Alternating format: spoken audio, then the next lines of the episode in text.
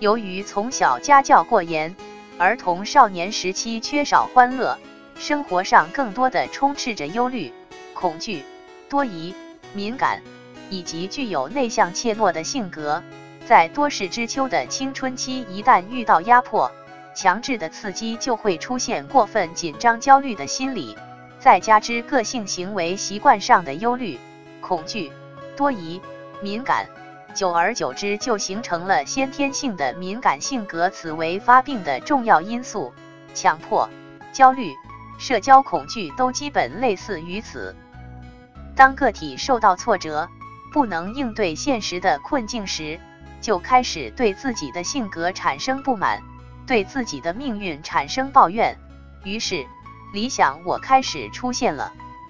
理想我是个体完美主义的体现，是在观念中塑造的理想人格模式。个体对真实我的压制和排斥，和对理想我的盲目追逐，造成剧烈而持久的心理冲突，这就是烦恼产生的机制。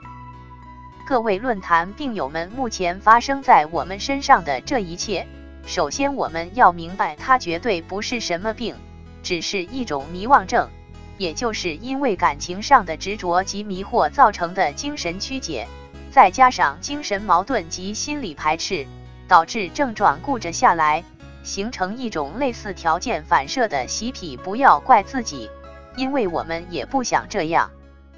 神经症症患者知道该怎么去做了，而当他们开始去做的时候，症状会顽固的干扰他们，状态反反复复。于是，有的人可能会丧失信心，重又回到与症状和性格较劲的老路上。在这里，需要的是毅力和韧性，需要的是坚信我们努力的方向是走向康复、走向光明的必由之路。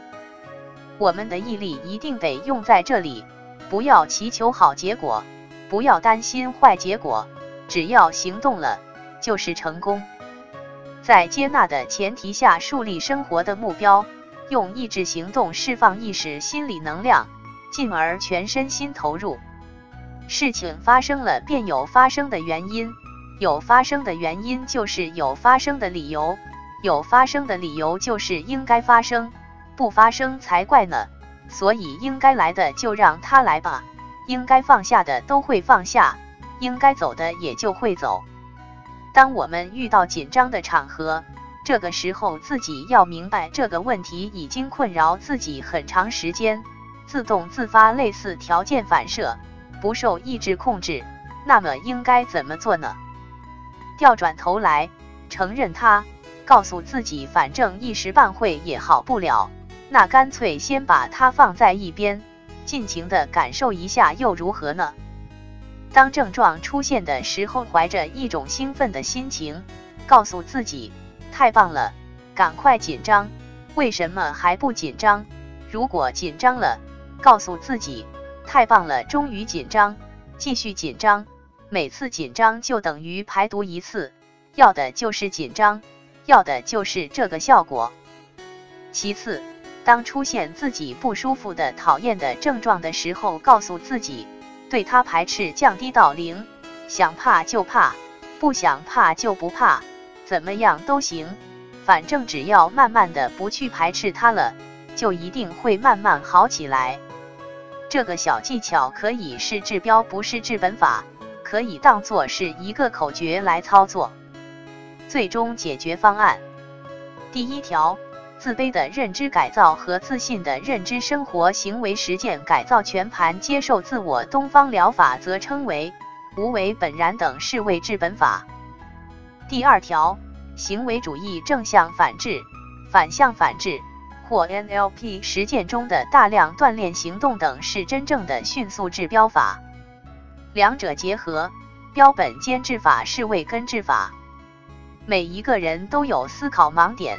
最大的不幸是，或许你根本不可能突破自己思考的盲点，因为既然是盲点，就可能需要借助别人来指导你。